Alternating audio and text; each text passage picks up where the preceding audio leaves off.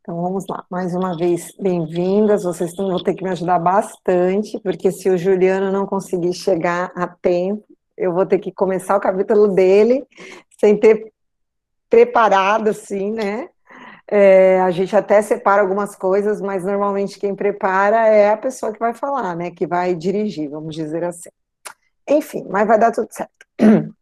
Na semana passada, só fazendo um, um repasse rapidinho, nós falávamos né, daquela sensação que Saulo ficou quando ele foi julgado né, pelos homens lá na sinagoga de Damasco, é, é, da oração que um dos levitas é, puxou, né, que era o Salmo de Davi, até para acalmar todo todo o ambiente, porque já estava né, sendo é, bem conturbado, principalmente, e essa, e essa, e essa, vamos dizer assim, essa revolta era, eram incitadas pelo grupo dos fariseus.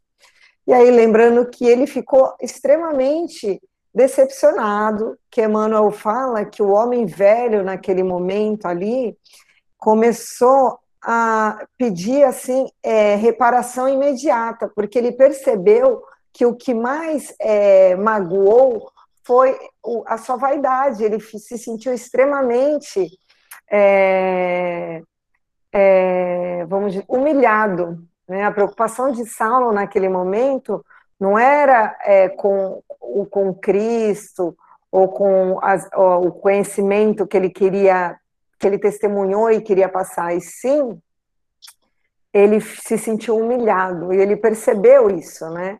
Mas ao mesmo tempo, ele, quando os sacerdotes saíam da sinagoga, ele observou que aquele grupo de levitas, que é da tribo de Levi, que eram os profetas na época, ele, eles é, sinalizaram, né, de forma através de olhares, que eles haviam entendido então, assim, Saulo mesmo, né, é, ainda é, no comecinho, né, da, do, seu, do, seu, apostolado, né, se é que a gente já pode considerar um apostolado, ele conseguiu, de alguma forma, plantar alguma coisa no coração desses homens que já e foi o que o Juliano falou na semana passada, né? A gente não dá o que tem, o que não tem, melhor a gente só consegue despertar algo no outro, ou algo desperta na gente, o que já existe no nosso íntimo, o que, as nossas potências que estão muitas vezes adormecidas.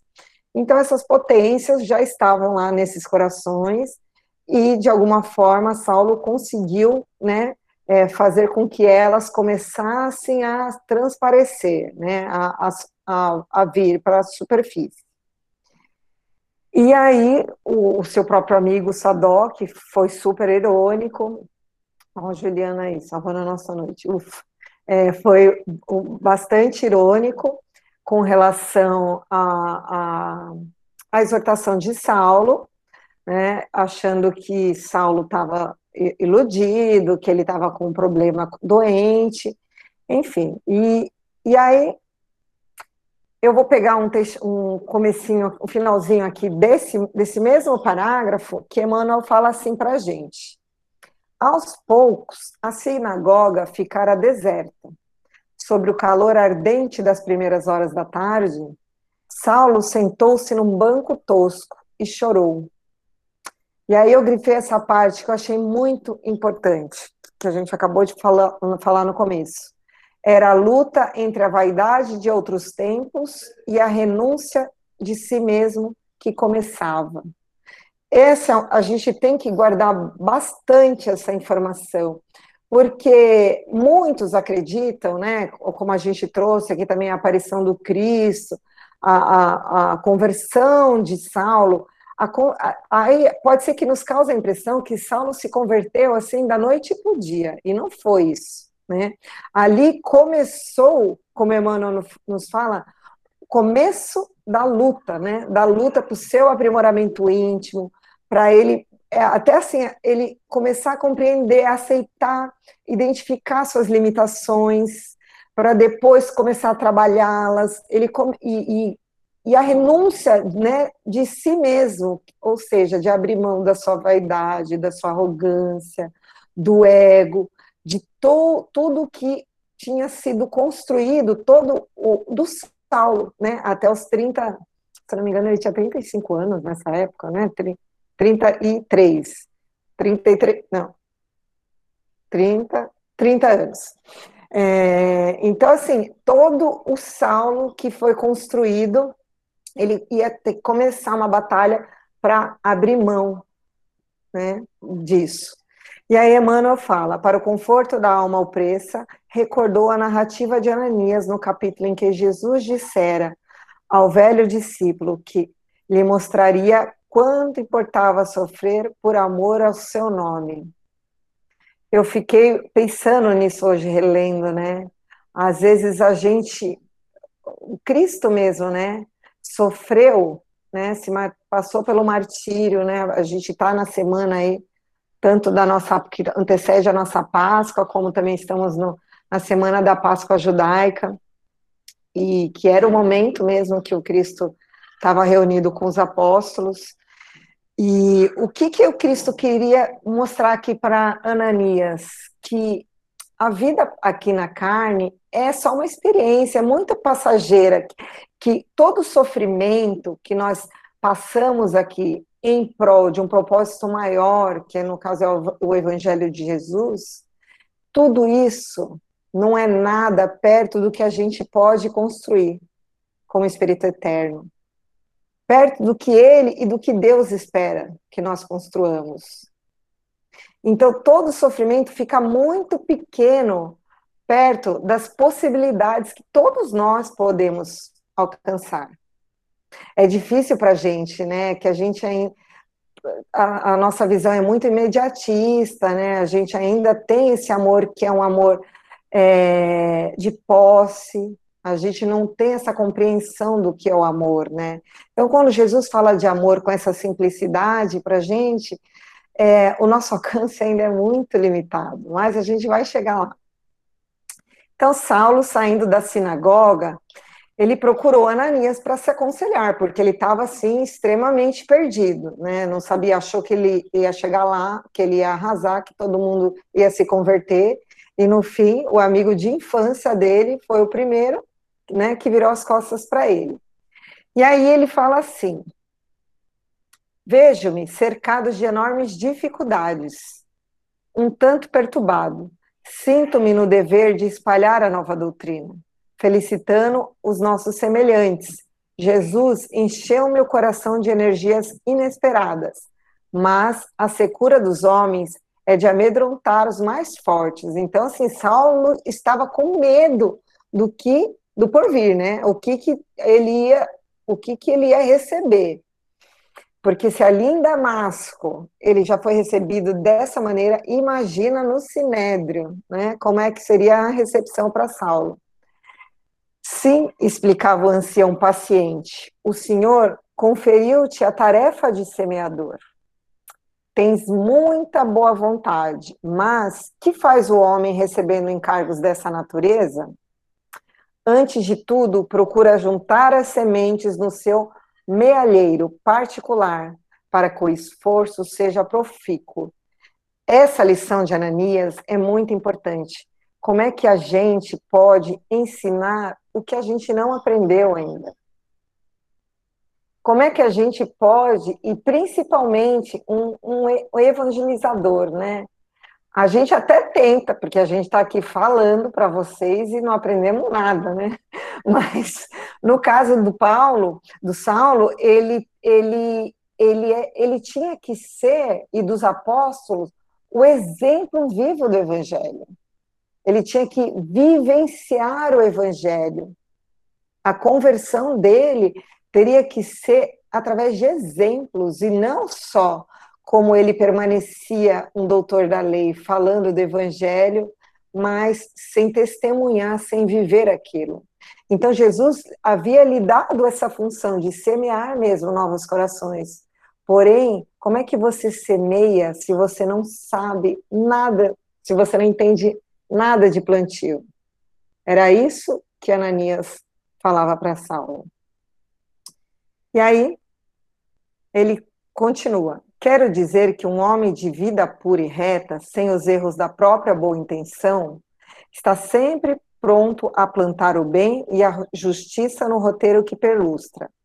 Mas aquele que já se enganou ou que guarda alguma culpa tem necessidade de testemunhar no sofrimento próprio antes de ensinar. Então, eu quero o caso de Saulo, caso de Saulo e o nosso caso. Nós precisamos testemunhar alguns erros que nós já cometemos, para que realmente aprendamos a lição. Né? Uma pessoa, como ele diz, uma pessoa que sem erros, né, que aqui no nosso planeta de expiação e prova é bem difícil, ela pode é, semear, plantar. Mas nós, e assim como Saulo, que estamos ainda necessitados de testemunhar o que nós já provocamos no outro, a gente precisa aprender muito ainda antes de poder testemunhar, é, plantar. E aí ele continua: os que não foram integralmente puros ou nada sofreram no caminho jamais são bem compreendidos porque lhes ouvem simplesmente a palavra. Contra os seus ensinos estão as suas próprias vidas. Acho que aqui ele simplificou e arrematou, né? A gente, o, o, o apóstolo, o discípulo, ele tem que ser o exemplo, né? Vivo do evangelho, assim como era o Cristo. E não só é, ensinar, muito pelo contrário, né? Como dizia, acho que era Santo Agostinho, se for necessário, não, São Francisco de Assis, use as palavras, que a gente tem que ensinar pelo exemplo da conduta reta e de cristã que nós deveríamos ter. E aí ele fala: além do mais, tudo que é de Deus reclama grande paz e profunda compreensão. No teu caso, deves pensar na lição de Jesus permanecendo 30 anos entre nós, preparando-se para suportar nossa presença durante apenas três. Para receber uma tarefa do céu, Davi conviveu com a natureza, apacentando rebanhos. Para desbravar as estradas do Salvador, João Batista meditou muito tempo nos ásperos desertos da Judéia. Eu achei essa, essa, essa, essa lição de Ananias muito importante, porque aqui ele pedia que Saulo se recolhesse né, no, no, deserto, que era, que era, a realidade de Saulo, é, para que ele para, silenciasse todo o barulho externo que tinha e começasse a ouvir os, os apelos do seu íntimo, né? E isso a gente precisa fazer às vezes. E quando ele fala deserto, eu acredito que ele use, né, da forma metafórica. Nós devemos usar da forma metafórica, diferente deles, porque os judeus eles tinham mesmo por é, costume, era uma tradição, principalmente quem era sacerdote, eles se recolhiam no deserto para meditar, para jejuar, para jejuar para quê? Para que as forças vitais dos centros de força ficassem todas concentradas nessa questão de se elevar mesmo, né, de se conectar com o alto. E era isso que Ananias é, é, explicava a Saulo. E essa, essa questão da preparação de Jesus também, né? Um espírito das, das esferas crísticas passou por anos se preparando para conseguir conviver com a realidade da humanidade, né? Não que Jesus já era um espírito preparado, mas ele estava também vivendo um, uma encarnação como encarnado, né? Como ser humano, com as limitações da carne, e ele precisava se preparar espiritualmente para conviver com as limitações em sua volta. E se a gente for buscar na Bíblia, nos evangelhos, tem várias passagens falando sobre essa essa vamos dizer assim, esse hábito de Jesus de se recolher em, em grandes momentos ou em momentos que ele precisava tomar grandes decisões ou, ou, ou, ou escolher caminhos. Eu peguei um, um, uma passagem só que está em Lucas, no capítulo 5, versículo 15 a 16, Que aí ele fala assim: contudo, as notícias a respeito de Jesus se espalhavam ainda mais, de maneira que multidões convergiam para ouvi-lo e para serem curadas de suas enfermidades. Todavia, Jesus procurava manter-se afastado, indo para lugares solitários onde ficava orando. Aí depois ele emenda: Jesus é, cura um homem paralítico. Jesus, muitos momentos, ele se recolhia em prece. Então ele também procurava esse deserto, se afastar desse barulho externo para se conectar com Deus, para ouvir com mais clareza, não que ele não estivesse conectado, né? O Cristo ele estava em comunhão o tempo todo com Deus, mas para não ter interferências externas. A gente precisa, é, de vez em quando, procurar os nossos desertos, né, para escutar. A gente, principalmente nesse momento que a gente vive, é tanto barulho externo, tanto barulho externo, que a gente não consegue se escutar, escutar as nossas necessidades, escutar as nossas inquietações. Então a gente fica completamente surdo para o que a gente precisa de verdade. Desculpa, gente, hoje eu tô empolgada. Levantem a mãozinha e falem, por favor. Mas a gente já está terminando. Aí as ponderações carinhosas de Ananias caíam-lhe na alma, opressa como bálsamo vitalizante. Quando haja sofrido mais, continuava o benfeitor, o amigo sincero, terás apurado a compreensão dos homens e das coisas. Só a dor nos ensina a ser humanos, e isso é, infelizmente, é verdade. Quando a criatura entra no período, essa aqui eu achei muito legal. Quando a criatura entra no período mais perigoso da existência, depois da matinal infância e antes da noite da velhice, quando a vida exubera energias, Deus lhe envia os filhos para com para que, com os trabalhos, se lhe enterneça o coração. Pelo, então, assim, para nós, né, mortais, Deus nos envia os filhos para que nós possamos aprender um tantinho do que é renúncia, do que é amar, né, de, do que é viver mesmo em prol do outro, porque é essa dificuldade que nós temos, e é isso que o Evangelho nos pede. E aí ele continua: pelo que me has confessado, é possível que não venhas a ser pai, mas terás os filhos do Calvário em toda parte. Essa parte também é bem importante, porque mais para frente na obra a gente vai entender quem são esses filhos do Calvário. Não viste Simão Pedro em Jerusalém rodeado de infelizes? Naturalmente encontrarás um lar maior na terra onde será chamados a exercer a fraternidade, o amor e o perdão. É preciso morrer para o mundo para que o Cristo viva em nós. Essa é uma frase muito forte que a gente sempre ouve, né? Já ouvimos do Cristo falando é, em algumas passagens dos evangelistas que é preciso renunciar, né? Morrer para o mundo para ser seu discípulo. Ou seja, é preciso ter uma visão de que a vida não é isso aqui que nós estamos vivendo, isso aqui é uma experiência, faz parte da nossa vida, vai se integrar na nossa experiência como Espírito Eterno? Sim, mas nós não podemos viver pelas coisas da terra. Nós devemos viver, pensar como Espírito Eterno. É muito difícil para a gente, que a gente tem uma cultura muito materialista, né? Estou falando até por mim, assim, né? O ouvido mais próximo é o meu. A gente quer as coisas é, para hoje, a gente faz planos é, para viver bem materialmente. Isso é normal, gente. Nós, é, se nós temos recursos, nós temos que utilizá-los. A gente não pode se culpar por isso. Mas nós precisamos sentir no nosso coração essa renúncia que Jesus nos pede, que são e nós aprendemos isso como são as pequenas renúncias do dia a dia.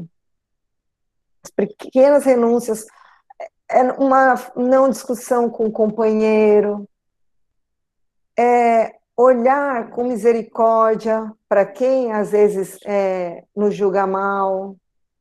São essas pequenas renúncias que a gente vai né, no decorrer da nossa existência, montando a, a, nossa poupança espiritual, vamos dizer assim, se é que isso, acredito que isso existe. Que é assim que a gente aprende.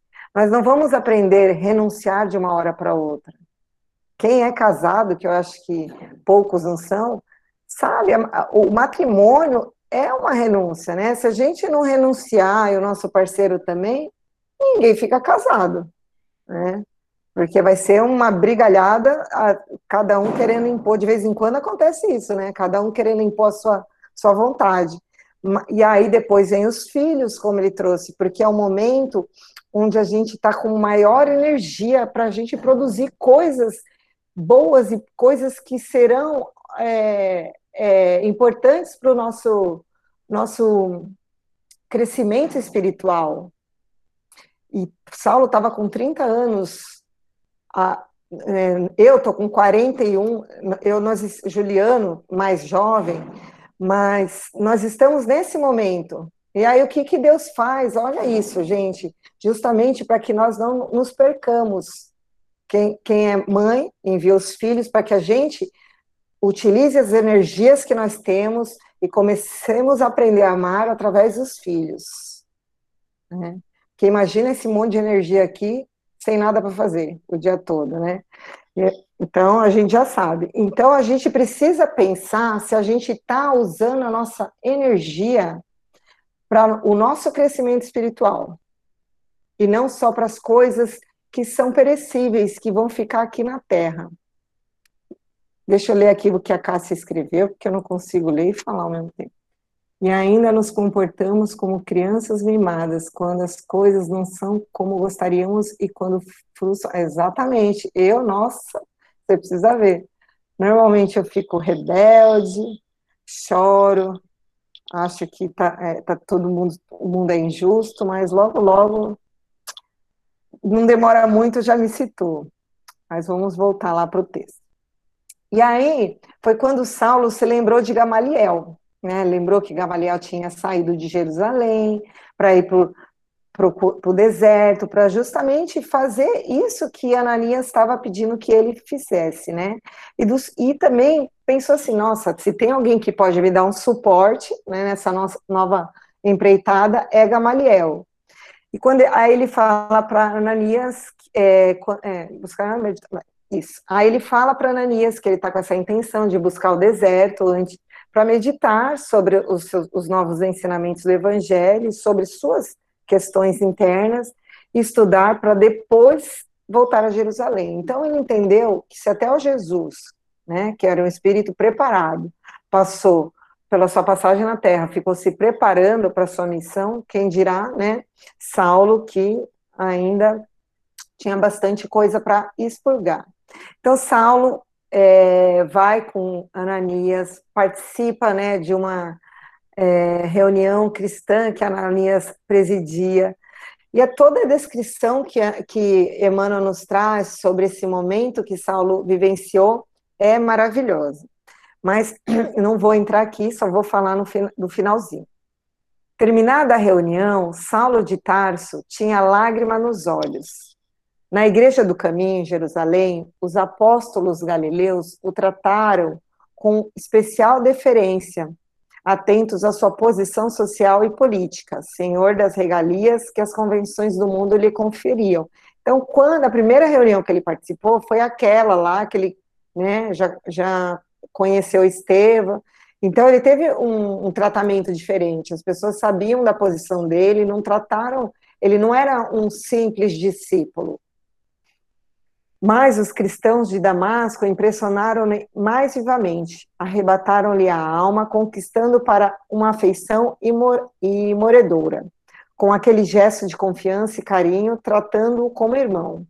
Um a um, apertaram-lhe a mão com votos de feliz viagem.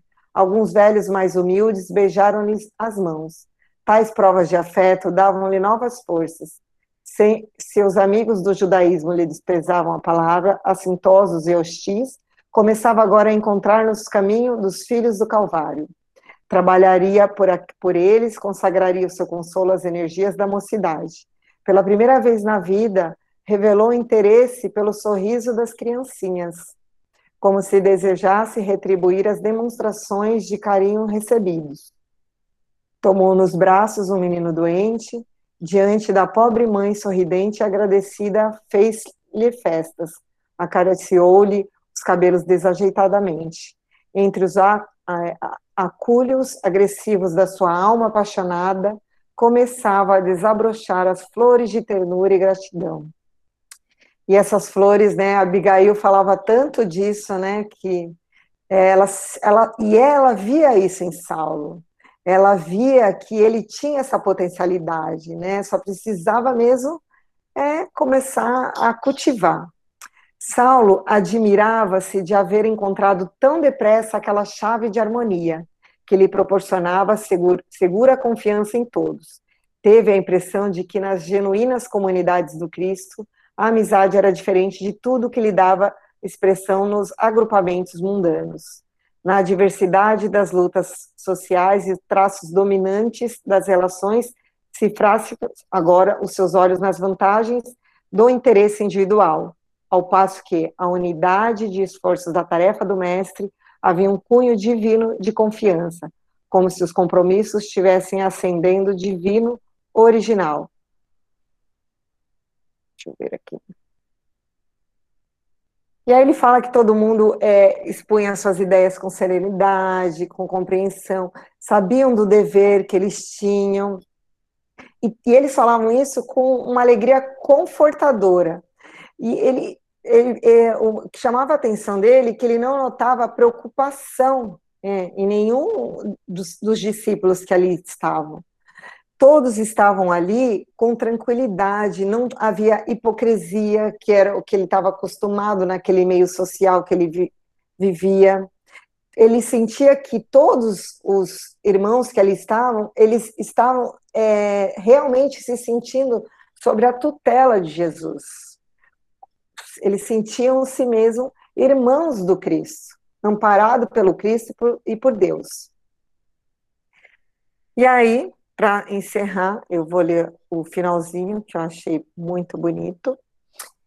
Consolado e satisfeito de haver encontrado amigos na verdadeira acepção da palavra, Saulo chegou à estalagem de Judas, despedindo-se de todos, despedindo-se de todos profundamente comovido.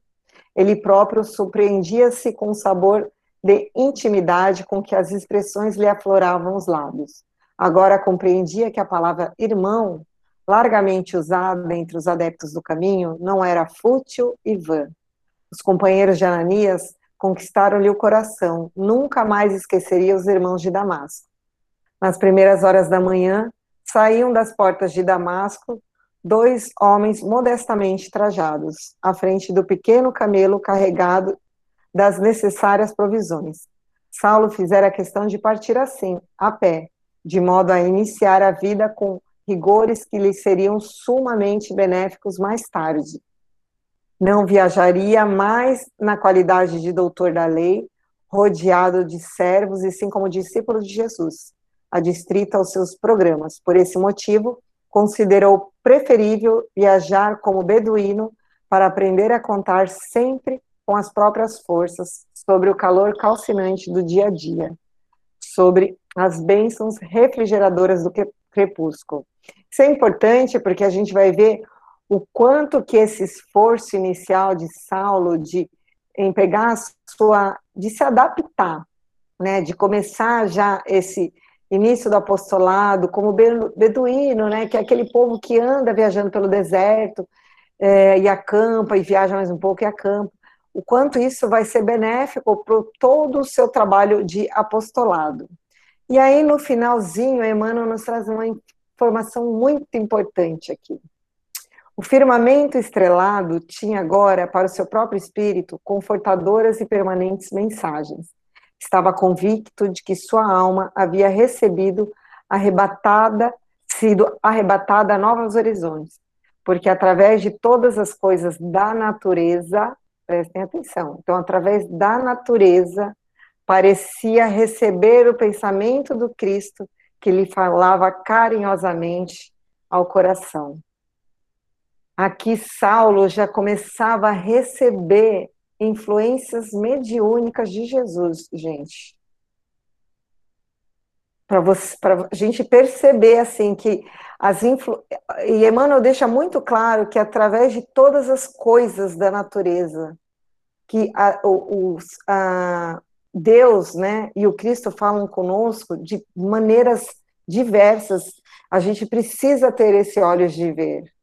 Né? Saulo já começou a perceber a, a influência de Jesus nas coisas da natureza que pertence à criação. Se alguém quiser falar alguma coisa.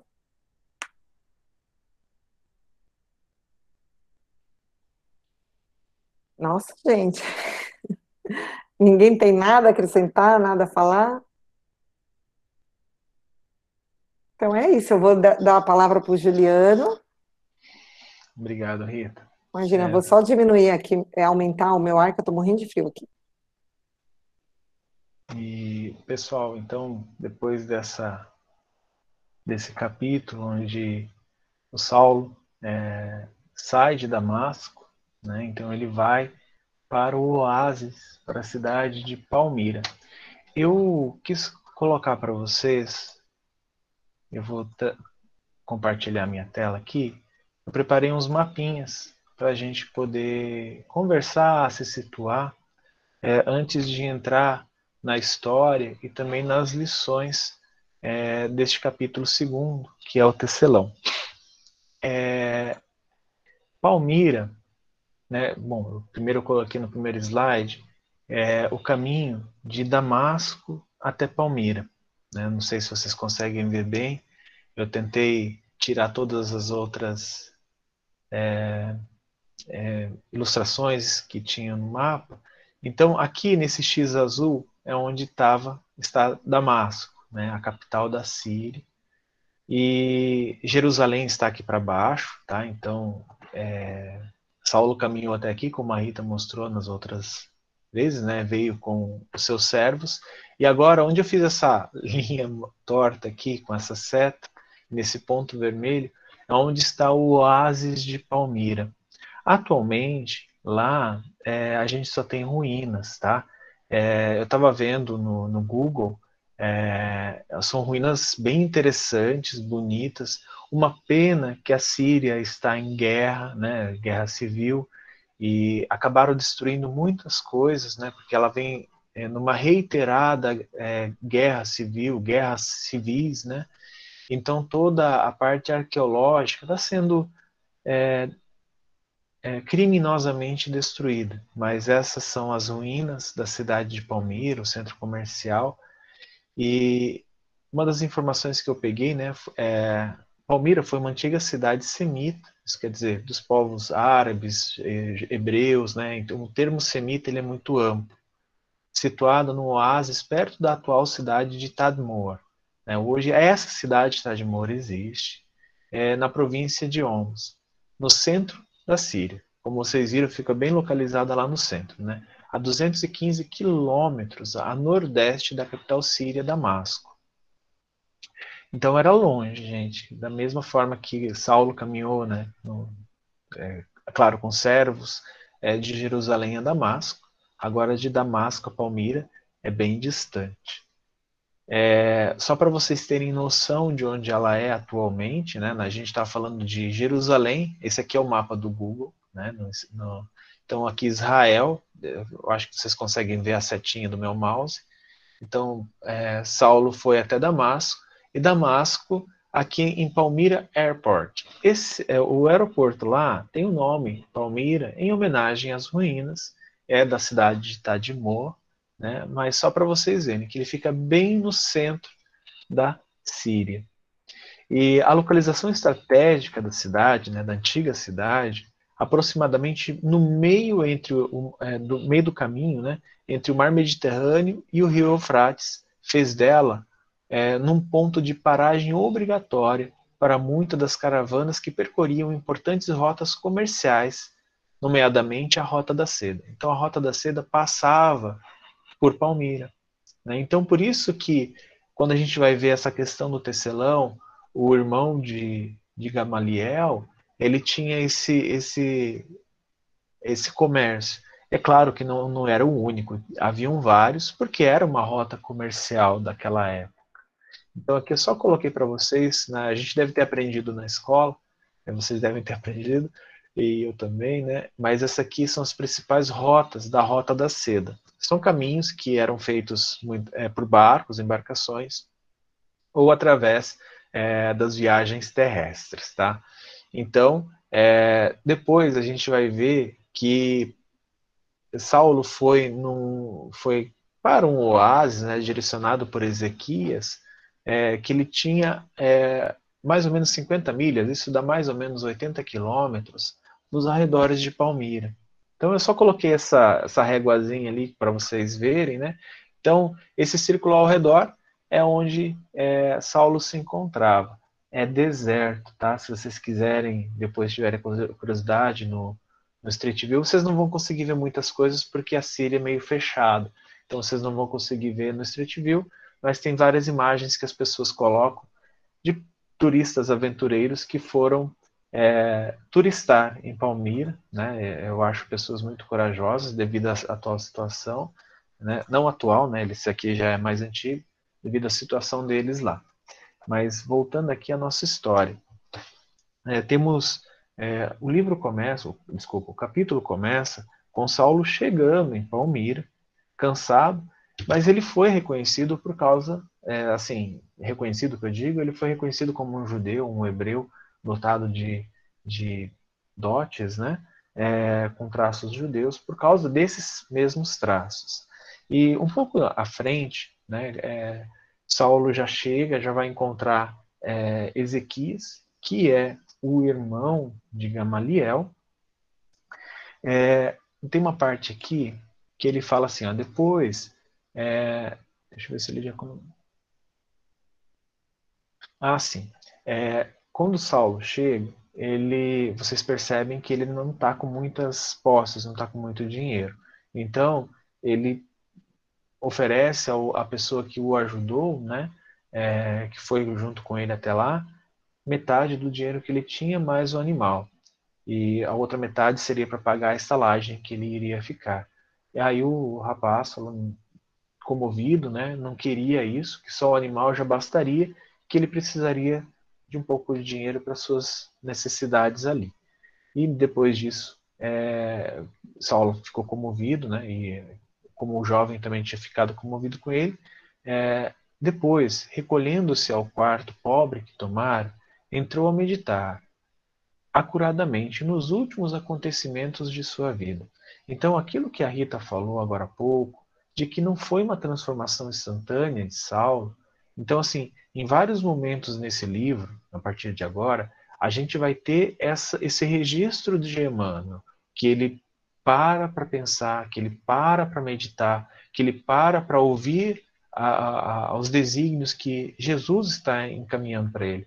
Como a Rita falou, ele já começava a receber, né, mediunicamente, porque isso é uma, uma característica da mediunidade, essas intuições de Jesus, é claro que mais para frente a gente vai conhecer que não só de Jesus, né, de outras é, entidades, outros amigos ao seu redor no plano espiritual.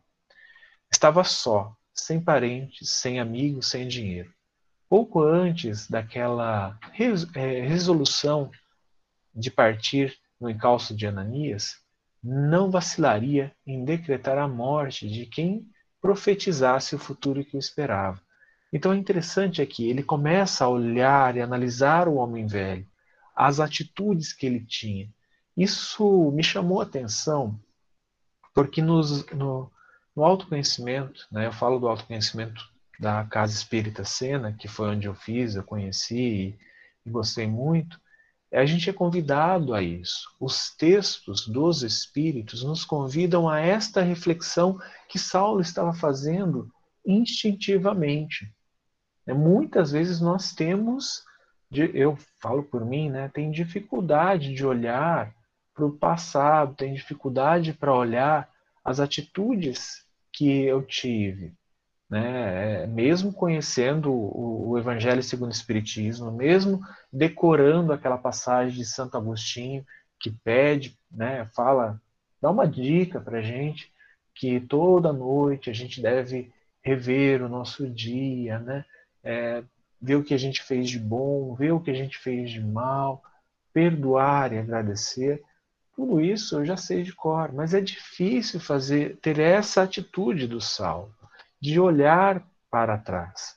Né? E o autoconhecimento, e na casa espírita, né, como eu disse, que eu é, frequento, que, que eu tenho conhecimento, é, os textos convidam a isso, a olhar para trás, a olhar para você, olhar para as suas atitudes. E eu vou dizer por experiência, muitas pessoas não conseguem. Muitas pessoas, se, se nessa atitude do Saulo, elas se perturbam. Elas falam, não, isso não é para mim. Né? Quem já fez autoconhecimento, quem já participou de grupos assim, é, pode ter percebido isso.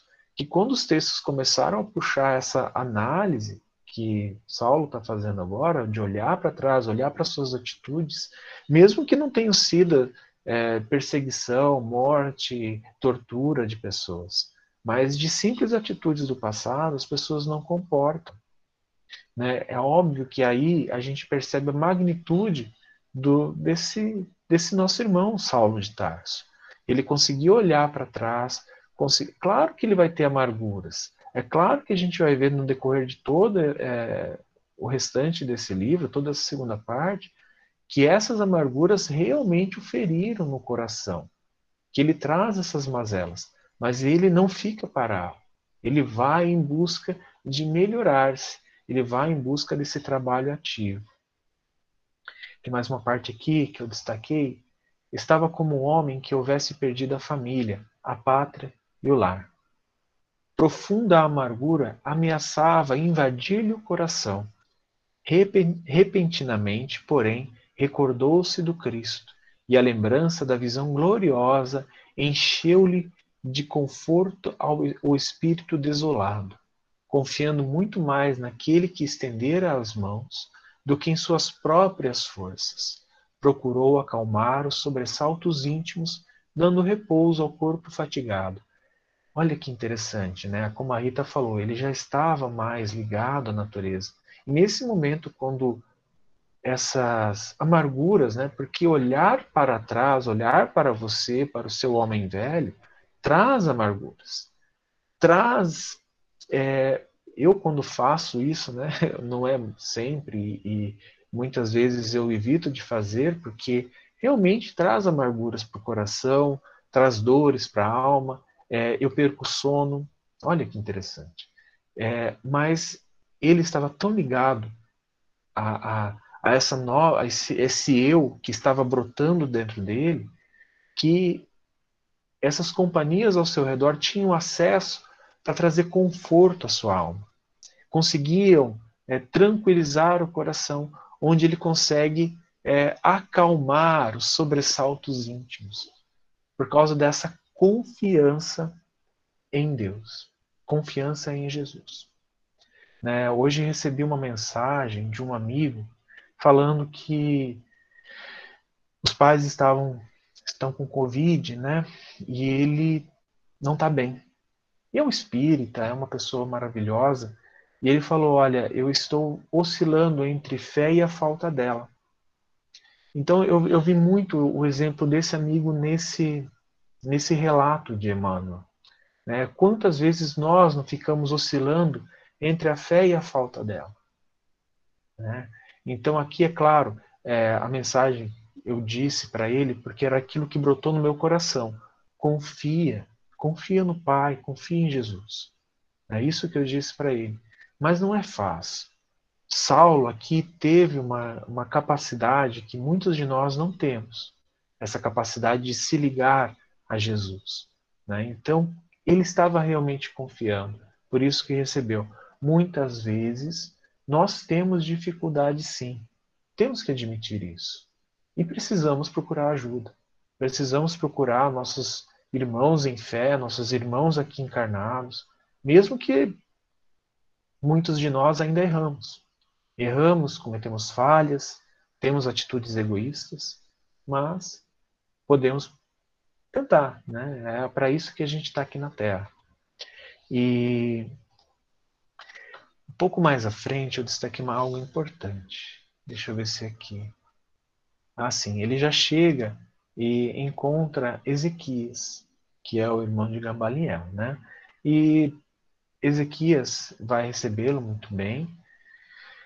Quando Ezequias começa a falar do, do, do estado que ele vê o seu irmão, né? É, os, o, o, Gamaliel, né, como vocês sabem, como vocês lembram lá daquela primeira parte do livro, havia recebido a, as, a cópia das escrituras é, do Evangelho, né, escrito por Levi, escrito por Mateus, e tinha conversado muito com Simão Pedro. Então, é, Gamaliel ele falou que ele iria retirar-se no deserto para refletir sobre isso, sobre aquilo que ele havia encontrado. Então, é claro que Gamaliel fez isso, só que isso, na, na, quando Gamaliel conseguiu interiorizar, conseguiu refletir, entender, encontrou no Evangelho tudo aquilo que nós buscamos, nós como cristãos aqui encarnados, né, buscamos, Gamaliel encontrou. Né? E esse encontro, quando manifestado nele, né, é, chocou, né, é, causou estranheza é, na sua família, né, no seu irmão, na esposa do seu irmão e os filhos dele. E é onde é, Ezequias ele relata né, para o Saulo assim, ó, passa dias e dias em uma cabana abandonada, que era dele, né, de Ezequias, à sombra de algumas tamareiras, em um, em um dos muitos oásis que nos rodeiam. E isso, veja, tão só para ler e meditar um manuscrito sem importância, que não consegui compreender. É interessante isso, né? Você vê que é, tanto Gamaliel quanto Ezequias eram da mesma família, provavelmente as mesmas tradições de cultura, de ensinamento, né? É, judeu, hebraico, mas, claro, Gamaliel tinha mais entendimento por ser, ter sido um dos juízes do Sinédrio, sumo sacerdote, enfim. É, mas aqui a compreensão que é o Evangelho são coisas simples, o Ezequias não alcançava. E aí ele continua fala, fala, onde ele relata, fala em visões do céu, refere-se constantemente a um carpinteiro que se transformou em Messias do povo e alimentava-se de coisas imaginárias, de sonhos irreais. Então aqui é claro que Gamaliel, ligado mais ao Cristo, ligado mais às equipes que rodeavam é, todo o, a propagação do Evangelho que estava acontecendo naquele instante lá, Palmira, Damasco, toda a região de Jerusalém, eu imagino assim como médiums é, o que eles sentiriam logo após, alguns anos após é, a passagem de Jesus aqui pela Terra. Isso deveria ser algo que emanava dos corações dessas pessoas e que pessoas mais sensíveis espiritualmente poderiam sentir. E eu acredito que Gamaliel estava começando a sentir, ou estava sentindo isso plenamente. Aí ele explica né, para Saulo que no, no, seio da família, Gamaliel é tratado como, é, como se for o nosso pai. Aliás, devo meu, irmão, meu início de vida às suas imensas dedicações fraternais. Por isso mesmo, eu e minha mulher combinamos com os nossos filhos opa, é, relativamente à atmosfera de paz que deverá cercar aqui o prezado nobre enfermo. Então, assim, eles não contrariavam ele, porque eles achavam que ele estava perturbado com a velhice. Né? Então, é, tudo bem, isso acabou sendo benéfico para Gamaliel, porque ele não, não se preocupou né, em demasia com isso. Né, isso não estava afligindo o seu coração. Mas o interessante é que Ezequias e a família tratavam, tratavam, tratavam ele como um doente, coisa que ele não era. Tanto que depois ele fala: minha família me trata como louco, não louco, e, e para ele estava tudo bem. Né? Por quê? porque ele já estava no caminho da velhice, né? Como a gente vê aqui nos relatos, ele também estava, o corpo físico dele já estava definhando, já estava com alguma, é, algumas mazelas físicas, algumas mazelas do corpo físico mesmo, né? É, nós não precisamos achar que nós somos eternos, ou porque uma pessoa como Gamaliel se, se converteu ao Evangelho, a Jesus, ele vai viver, ele vai. Não, nós somos, estamos sujeitos à matéria. Então o corpo físico foi se desgastando, Gamaliel já era um ancião, e é óbvio que o momento aqui de passagem aqui pela Terra estava chegando ao seu final. Pode continuar, pode falar, Rita. Ô Ju, eu fico pensando aqui, né, que essa conversão de Gamaliel, assim, né, é, deve ter sido assim é, tão chocante, porque é, a gente precisa lembrar que ele era neto de Léo, né? É, e Léo foi o, o, vamos dizer assim, o verdadeiro sábio religioso do povo judeu. O, o povo judeu considera Iléu como anjo, só para vocês terem uma, uma ideia. Então, imagina, é, né, ele passou todo o ensinamento, né, é, veio toda essa herança de Ilhéu para Gamaliel, e, e aí Gamaliel, de repente, começa a falar que Jesus é maior do que Moisés, né? Então, é, é uma conversão, assim, é, aos olhos do judaísmo, na minha interpretação, até mais chocante do que a própria conversão do Saulo. Né? É, Para o irmão, ainda bem que Gamaliel já estava com a idade avançada, porque ele não teve que colher os frutos dessa conversão e pôde instruir Paulo como, Saulo como a gente vê. Mas é, é isso. É o interessante é que essa, essa conversão de Gamaliel ficou para ele, né? É, ele fala isso, mas é, assim, eu não, não sei como eu falo, eu, eu quando eu estou lendo, eu imagino o filminho passando na minha cabeça. Até a, a, a aura é, de Gamaliel, para mim, mudou. Né? Vendo né, a história do livro, é como se a aura dele, daquele momento que a gente conhece lá no Sinédrio, aqui nesse momento no deserto, a aura dele mudou. A aura dele está diferente. E isso, né, como você falou, é, logo depois, o, o, Ezequias explica né, que essa conversão, para ele, né, para uma pessoa como Saulo, nesse alcance intelectual que ele tem, seria compreendido. Né? Ele seria levado em consideração, levado em, em, na balança, ele ia colocar o peso na balança né, dessas, dessa atitude, dessas palavras, mas isso, isso fica bem claro, outras pessoas não teriam esse esse entendimento. É, vocês, eu não sei, né? Eu fico analisando assim, quantos, olha, passaram-se dois milênios e a gente ainda tem muita dificuldade para essa manifestação do Cristo na nossa vida. Né? Eu acho, é, é, a gente passou por um momento muito torpe na nossa sociedade e, e foi intitulado né, a, a idade das trevas, a idade sem luz por, justamente por causa disso, da distorção da palavra do Cristo, da distorção do amor. E hoje em dia nós estamos tentando realinhar o ensinamento do Cristo, do amor, e mesmo assim ainda continua essa força para distorcer. Então aqui é, essas pessoas iriam continuar e, e, talvez muito piores do que hoje, né? É, elas iriam condená-lo, elas iriam é, é, é avô e humilhar toda a sua família e todo o legado, né, como a Rita disse, né, você tem Iléu, né, como a, a, avô de, de Gamaliel. Então, assim, isso tudo, todo esse legado que, que pertence a um legado espiritual, a gente não pode desmerecer isso, isso é um legado espiritual, poderia ser prejudicado. E é óbvio que é, Ezequias falou assim: ainda bem que foi ali, fica controlado entre nossa família. E ele está lá na, na, naquele deserto. Então isso eu achei bastante interessante.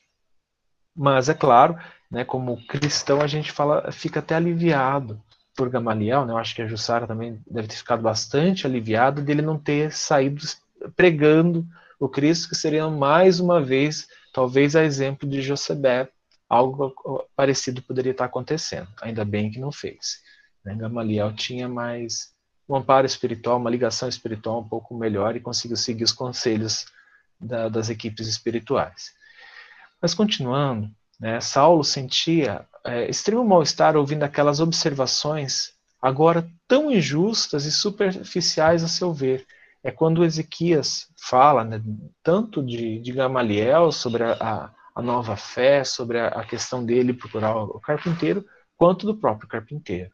É óbvio que essa notícia, essas, essa fofoca né, se espalhou lá naquela época né, sobre, sobre Jesus a todos é, ali da região. Porque, justamente como a gente estava falando, muitas rotas comerciais. Né, e, e, nas rotas comerciais, gente, eu, eu, eu sempre eu comecei a analisar melhor isso. Não se, não, não se comercializava somente produtos, se comercializava informações, fofocas. Né? Isso é uma coisa que até o, o, o Yuval Noah Harari ele fala nos seus livros, né? principalmente no Sapiens, ele fala sobre a fofoca, como nós progredimos por causa da fofoca, como sociedade, como humanidade. Então aqui é óbvio que isso se espalhava, era a rede de informações que ele tinha, eles tinham e se espalhava com a rota da seda. E é por isso que a gente tem muita mistura de culturas. Bom, é, continuando, um pouco mais à frente, é, ele vai encontra com o, o, o Gamaliel. Eu destaquei uma parte aqui sobre quando eles começam a conversar e eles começam a falar sobre essa questão né, que Saulo é, fala para ele que viu, que, que recebeu o Cristo, que o Cristo o chamou na, na, na, nas portas de Damasco, né, da cidade de Damasco. E aí é, Gamaliel fala assim: Saulo, meu filho, bem sabia que não me enganava a respeito do Salvador, que tão profundamente me falou, me falou a velhice exausta, por intermédio da luz espiritual do seu evangelho de redenção Jesus dignou-se a dignou-se estender as mãos amorosas ao teu espírito dedicado. Então, assim, é claro que Gamaliel, como conhecia Saulo desde a infância, ele sabia de todas as potencialidades daquele espírito. A gente não. É, é assim, uma coisa que, que quando eu li o livro agora, né, para estudo, é, eu percebi é que Gamaliel ele não era né, somente o sumo sacerdote. Ele tinha todas essas potencialidades da visão espiritual, de perceber todas as virtudes dentro do coração das pessoas. Né? Então, quando ele conversa com Simão Pedro, vocês percebem, assim, pelo menos eu que eu, eu acho e o que eu percebi, que ele consegue perceber todas essas virtudes no Simão. Enquanto Saulo estava cego para elas, Gamaliel percebia. E aqui ele, claro que ele percebia a do próprio Saulo. Jesus, uh, tá. A visão de Damasco bastará para, para a consagração de tua existência inteira ao amor do Messias. Então aqui ele sabia que Saulo, somente com a visão do Cristo, ele já consagraria toda a existência dele de amor ao, ao a Cristo, né, a Jesus. É verdade que muito trabalhaste pela lei de Moisés, sem hesitar na adoção de medidas extremas na sua defesa. Entretanto, é chegado o momento de trabalhardes por quem é maior que Moisés, aquilo que a Rita falou. Ele já estava com esse pensamento também, assim como Estevão, quando foi, foi lá no Sinédrio falar sobre é, defender Jesus, defender o Evangelho. E uma coisa interessante aqui, né? É, essa, essa análise de, de, de Gamaliel, ela é a análise que Estevão fez. Quando falou assim, olha, eu conheço Cristo, ele não. Quando ele conhecer o Cristo, ele vai trabalhar tão ativamente e tão assim com essa energia toda para o Cristo. E é o que Abigail pensou também. Quando ele conhecer a Jesus, vai se dedicar tão é, é, tão fortemente quanto ele se dedica à lei, ele vai se dedicar a Jesus tão apaixonadamente. Então, essa visão também era de Gamaliel. Gamaliel sabia disso. Né? Então, é, não vai forçar corações. Ele não força corações. Ele não forçou entendimento aqui é, do, do, do Saulo. Então, isso eu achei muito, muito bacana nessa análise.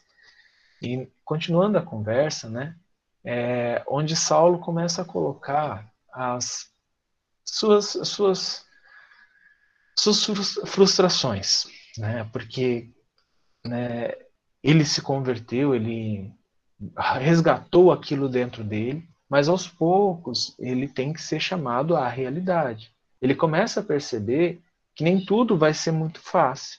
E isso desespera. Né? Eu acredito que Saulo, né, ele, com essa confiança, com essa entrega a Jesus e cercado da espiritualidade, conseguiu é, angariar força para fazer isso. Por quê? Porque ele, ele, ele, ele, ele era um homem dinâmico, então ele tinha muita visão do futuro. Então ele percebia que ele iria passar por muitas desolações. E isso realmente afetava o seu coração. É onde ele fala para Gamaliel. Centra... Não, isso na verdade é Gamaliel que fala para ele, é isso?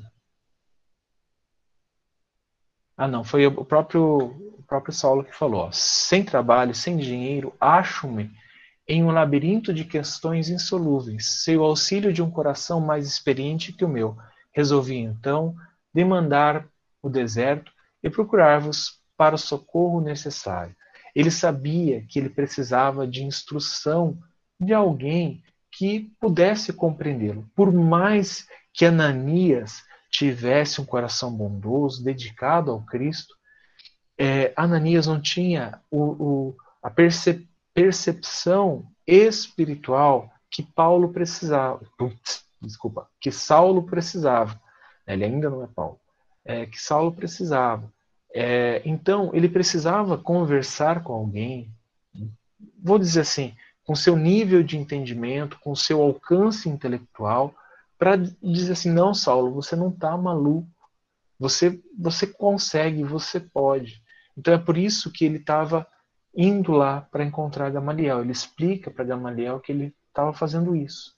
Porque é, era Gamaliel que iria ser a base segura dele, a base forte para ele.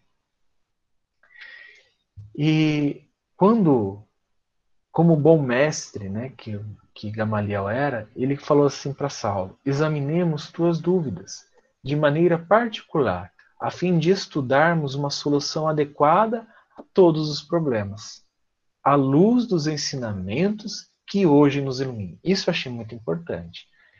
Então Gamaliel fala assim: olha, você está me trazendo um monte de problema, jogou tudo na minha mesa. Mas a gente precisa organizar esses problemas e encontrar soluções. Desesperar não vai adiantar. Então, o que a gente vai ter que fazer? Como a gente sempre fez, vamos organizar e procurar a solução. Porém, à luz dos ensinamentos que hoje nos iluminam. Então, nós não iremos, iremos mais resolver as coisas como doutores da lei, nós vamos resolver aquele, estes problemas segundo o Evangelho de Jesus. Então, transformados já no coração. Então, qualquer dúvida, ah, eu preciso saber qual proceder disso. Como eu vou fazer isso? E eles se amparavam, né? Eu acho que Gamaliel aqui depois, né, quando ele começa a falar sobre esses problemas e como é que Saulo poderia agir é sempre voltado aos ensinamentos de Jesus e também da lei. Tá? Eu acho que, que ficou claro, pelo menos para mim, que Gamaliel não, não se afastou da lei, a lei mosaica. Ele não se afastou. Ele não deixou aquilo para trás. Não, agora é só os pergaminhos que, que valem. O Gamaliel já nem precisava mais da Torá, dos pergaminhos da, da antiga revelação. Por quê? Porque ele já conhecia. Agora eles estava analisando junto aos novos ensinamentos. Né? Por quê? Porque ele estava em contato com aquilo há pouco tempo. E dessas lições que, que Gamaliel começa a, a tecer junto com Saulo, é uma coisa me chamou a atenção aqui, onde ele fala assim: ó, a lição do mestre é grande demais para que seus discípulos estejam à espera de dominações políticas ou de altas expressões financeiras em seu nome. Então, o que Gamaliel estava falando aqui para ele, né? Olha, tuas necessidades, né, toda a tua necessidade financeira, tua necessidade de, de reconhecimento, isso aí é passado. O ensinamento de Jesus é muito maior do que isso. Isso é muito pequeno frente ao ensinamento de Jesus. Então, é óbvio que os discípulos precisariam entender isso dentro dele. Ele não precisaria pregar no Sinédrio, eu pregar em Jerusalém para conseguir fazer e alcançar o, o que o evangelho precisava. Não. A lição é muito maior do que isso. Né? Então, Gamaliel começa a, a chamar a atenção de Saulo, a mostrar que esse não é o caminho que ele deveria trilhar como discípulo de Jesus, que existia uma outra alternativa. É, e aí é onde ele fala, né, a respeito das dificuldades que dizeis é, experimentar depois é, dos sucessos de Damasco, nada mais justo e natural, a meus olhos experimentados nos problemas do mundo, nossos avós, antes de receber o maná do céu, atravessavam tempos sombrios de miséria, escravidão e sofrimento. Sem as angústias do deserto, Moisés jamais encontraria rocha na rocha estéril a fonte de água viva. E talvez ainda não tenhas meditado melhor nas revelações da terra prometida. Que região seria essa se, guardando a compreensão mais vasta de Deus, descobrimos em todos os pontos do mundo mananciais de sua proteção. Há tamareiras frondosas e amigas, medreando nos, nos areais ardentes, nas are, nos areais ardentes, essas árvores generosas não transformam o próprio deserto em caminhos abençoados, cheios de pão divino para matar a nossa fome? Nas minhas reflexões solitárias, cheguei à conclusão de que a terra prometida pelas divinas revelações é o Evangelho de Jesus Cristo. Que interessante isso, né? A concepção de terra prometida, né, da, da, feita por todos os profetas no passado, né? E para os judeus isso tem um peso muito grande, né? tanto que a gente tem hoje o Estado de Israel por causa dessa terra prometida. Né? Então, é, essa compreensão de Gamaliel ultrapassava todos os limites de entendimento daquela época. É onde Jesus, lá nas portas do templo, antes de chamar, de convocar os discípulos, diz para um dos sacerdotes que ele vai construir o reino de Deus dentro do coração dos homens. E é onde essa, essa visão se, é, se encontra com o de Gamaliel, falando que a terra prometida a todos eles né, todos aqueles hebreus que vieram com uma necessidade especial no mundo, né, lembrando do livro A Caminho da Luz, é, todas essas promessas, o que havia sido prometido como a terra prometida, é o Evangelho de Jesus. É esse ensinamento que Jesus nos deixou na sua passagem aqui na terra. E. Pode falar, Rita. Ô, Ju, eu achei, assim, eu grifei tudo, né? Essa... Porque eu achei incrível essa interpretação de Gamaliel. Achei incrível. Aí eu comecei a buscar né, nas profecias que, do, de Isaías, de Zacarias, é, que são as profecias que anunciavam o Messias, a chegada do Messias. É, e eu, aí eu achei um Zacarias, no capítulo 9, versículo 14, que ele fala assim, é que, que ele, Zacarias ele teve uma visão do Messias, até, é, da vinda do Messias à Terra, e da rejeição, né? Zacarias era o pai de João Batista, que foi aquele que anunciou antes Jesus, e a rejeição que ele sofreria do seu povo. E numa, numa segunda visão, Zacarias viu a vinda do Messias quando ele retornará à terra e salvará o seu povo das nações reunidas para guerrear contra ele. Nessa época, os judeus vão reconhecer a Jesus como Messias e adorá-lo. E eu fiquei pensando nessa interpretação de Gamaliel, faz muito sentido, porque aos poucos, né, aí começou essa guerra interna do povo judeu de não aceitar Jesus, né, como sendo o Messias, porque pela interpretação equivocada da profecia de, de Isaías, que falava que ele seria o príncipe da paz, eles, interpretaram de forma literal, né? O rei é, e do reinado de, do, do, Messias. É, isso me remeteu muito a essa interpretação de, de Gamaliel, que a oportunidade que ele estava tendo e que Saulo também de, de apaziguar essa guerra interna para que Jesus realmente é, é, construísse morada nessa, nesse mundo, né, nessa morada mesmo.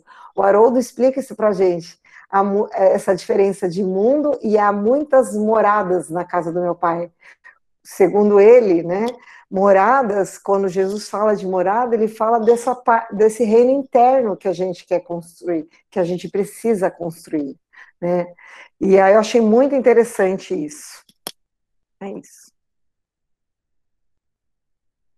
É, essa é uma, uma interpretação muito, muito boa, né? Porque aí o Haroldo começa a falar sobre tabernáculo, né? Do que, onde Deus vai habitar. Isso é, eu acho assim, é, ele viaja mais do que a gente, mas é uma interpretação fantástica. Ele também tem mais conhecimento e pode viajar mais, né? A gente tem um conhecimento mais limitado, então a gente viaja só um pouquinho naquilo que a gente fala. É, eu achei muito legal, eu também, eu não, eu destaquei bastante coisa, mas eu não vou falar tudo, tá? Então eu tive que até apagar alguns destaques que eu fiz para não ficar aqui três semanas, né? Então ele fala assim, ó, acusam a lição do Cristo criminosa e revolucionária. Enxergam no seu exemplo intuitos de desorganização e de morte. Qualificam um apóstolo, como Simão Pedro, de pescador presunçoso e ignorante. Mas, pensando naquela estupenda serenidade com que Estevão entregou a alma a Deus, vi nele a figura do companheiro corajoso e digno que voltava, é, voltava das lições do caminho para nos afirmar que na terra do Evangelho há fontes do leite, da sabedoria e do mel do amor divino. É preciso, pois, marchar sem repouso e sem contar os obstáculos da viagem. Procuremos a mansão infinita que nos seduz o coração. Então, é, o que a compreensão de, de Gamaliel aqui é aquela questão. Né, eu peguei muito essa parte de dessa, procuremos a mansão infinita que nos seduz o coração. O que seria essa mansão, né? É, a todo instante, Saulo fala que ele está buscando aquela paz que Estevão tinha. Ele buscando aquela serenidade que muitos seguidores do caminho tinham. Buscando aquela compreensão que Simão Pedro tinha. Então, essas mansões né? tabernáculo, mansão, habitação de Deus, terra prometida, tudo isso eles estavam buscando. Isso seduzia aqueles entendidos, né, os juízes, que estavam realmente dedicados à lei, dedicados com amor a Deus. Porque não nos enganemos, aqui Gamaliel, é, tanto Saulo, que são as figuras que aparecem, seus corações eram completamente dedicados a Deus, amavam a Deus acima de qualquer coisa. Né? Enquanto muitos dos seus irmãos não tinham esse entendimento, não tinham esse amor. Né? Tinham amor, apego às suas leis, às normas e tradições. Mas aqui, é, Gamaliel e Saulo, eles estavam buscando essa mansão que o seduzia essa, essa serenidade, essa paz, aquilo que emanava dos seguidores do caminho. E pode falar, Rita. Ai, Gil, você não vai falar, mas eu vou falar. eu sei que eu achei essa comparação que ele fez aqui muito importante, que principalmente isso acontece muito quando a gente tenta é, melhorar, né? Sempre que a gente tenta curar alguma imperfeição, aparece sempre essas situações, esses imprevistos no caminho, pessoas pertinentes ou situações pertinentes para que nos fazem desanimar, que querem, né, provocar esse desânimo na gente. Então ele, ele fala assim, é, nas minhas reflexões, é não. Hum, a, e a meditação nos sugere comparações mais profundas quando nossos ascendentes mais corajosos trabalhavam por conquistar a região privilegiada, numerosas pessoas tentavam desanimar os mais pertinazes, asseverando que o terreno era inóspito, que os ares eram insalubres e portadores de febres mortais, que os habitantes eram intratáveis devoradores de carne humana. Então, assim, quando a gente tenta, né, também desbravar esse terreno inóspito dentro de nós mesmos, a gente recebe, às vezes, muita. É, é, a gente recebe é, essas, esses, essa falta de apoio, né, que faz a gente desanimar, ou alguma coisa que acontece em nossa volta, faz com que a gente fique com receio, achando que é mais difícil a gente passar por um, esse movimento de aprimoramento íntimo do que que é muito mais fácil a gente ficar aqui, que aqui não tem perigo, a zoninha de conforto, e era isso, essa história que ele está falando do povo judeu, que ficou 40 anos no deserto, após a saída do êxodo, né, a libertação da escravidão, que Moisés libertou eles do Egito, e segundo é, Moisés, Deus orientou que somente é, a nova geração poderia é, morar na Terra Prometida. E, Moisés mandava alguns é, guerreiros, vamos dizer assim, para investigar como é que era ali Israel, como que era, se era perigoso. E aí tinha essas informações desencontradas, que muitos guerreiros voltavam falando que era inóspito, que era perigoso, que tinha gente doente. E aí ele dá esse exemplo de Josué e de Caleb, que foram dois é, guerreiros do exército lá de Moisés, que foram os que tiveram coragem de ir lá, e quando eles retornaram, eles falam ao contrário, eles falam que ele fala assim: vencer os primeiros obstáculos, voltando dizendo que dentro da região manavam leite e mel. Nós temos aí um símbolo perfeito. A revelação divina deve referir-se a uma região bendita, cujo clima espiritual seja feito de paz e luz. Então, eu acho que é isso. Mesmo com toda a dificuldade que Caleb e Josué enfrentaram para chegar até essa terra prometida, que eles acreditavam que era Israel, eles é, resolveram enfrentar essa dificuldade, os medos, os perrengues, e para poder e voltaram falando que valeria a pena andar esses 20 anos no deserto, porque já tinha se passado 20, porque lá era um lugar de mel e de, e de, e, e de amor e de luz. Então, acho que isso o, o Gamaliel quis mostrar para Saulo que tudo que ele iria enfrentar dali para frente, ele iria enfrentar muitos desafios, como esses dois guerreiros da época mosaica, só que valeria a pena. Né? Lá na frente, ele é, colheria os, os louros desse trabalho todo que ele, que ele havia, que ele iria começar. É isso, Ju. É essa mansão que os seduzia, né? Que seduzia cada um deles é realmente muito, muito bom. Obrigado. Eu não ia comentar mesmo, porque eu não, eu não tenho muita afinidade, eu não conheço muito da história dos hebreus, né? E então essa história já, realmente eu não conhecia. Né? Então, é, obrigado por, por, por, me ajudar aqui, Rita.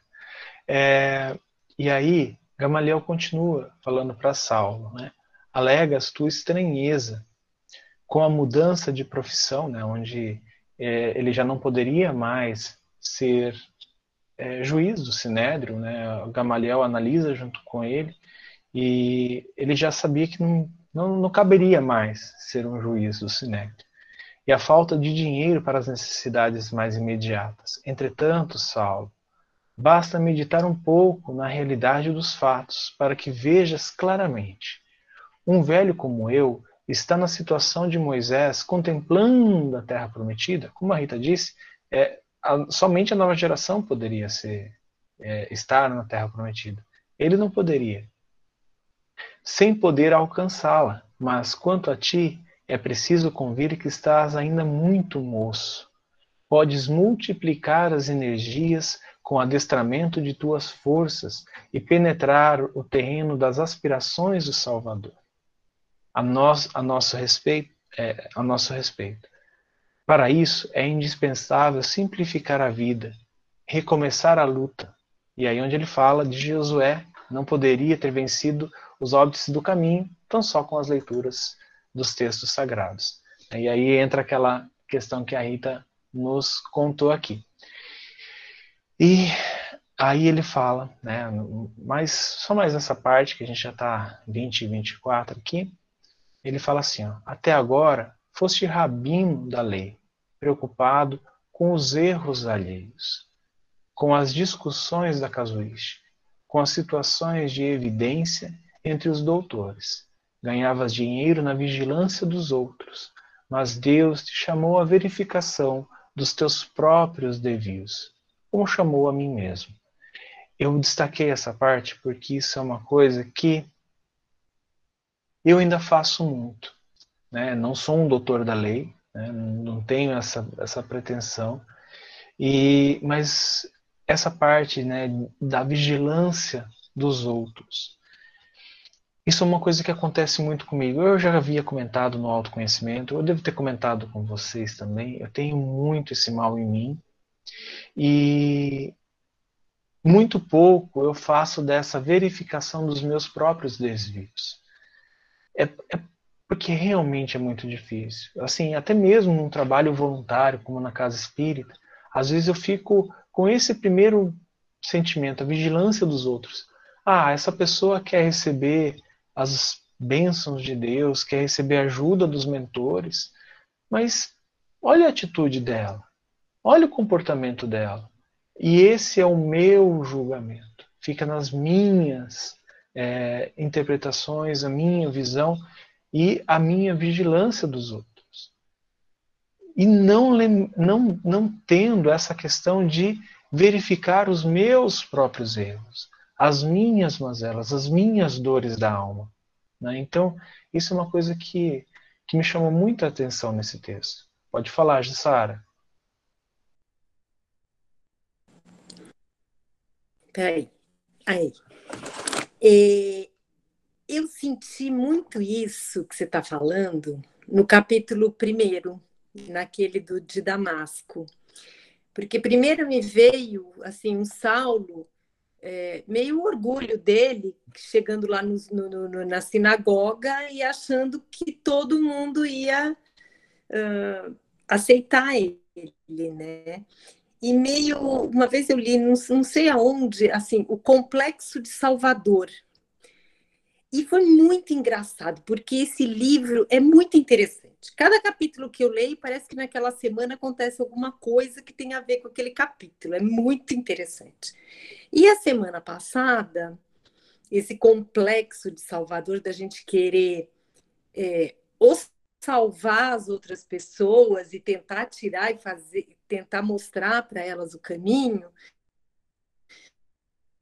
É, a semana passada, um, um amigo da faculdade minha, ele faz um ano que ficou viúvo. E a semana passada a mãe dele faleceu de Covid. E, e assim, aí eu liguei para ele conversando, eu falei assim, eu me via exatamente nele. Quando eu fiquei viúva e um ano depois eu perdi meu pai. Tipo assim, eu perdi a minha referência masculina e ele tinha acabado de, de perder a referência feminina.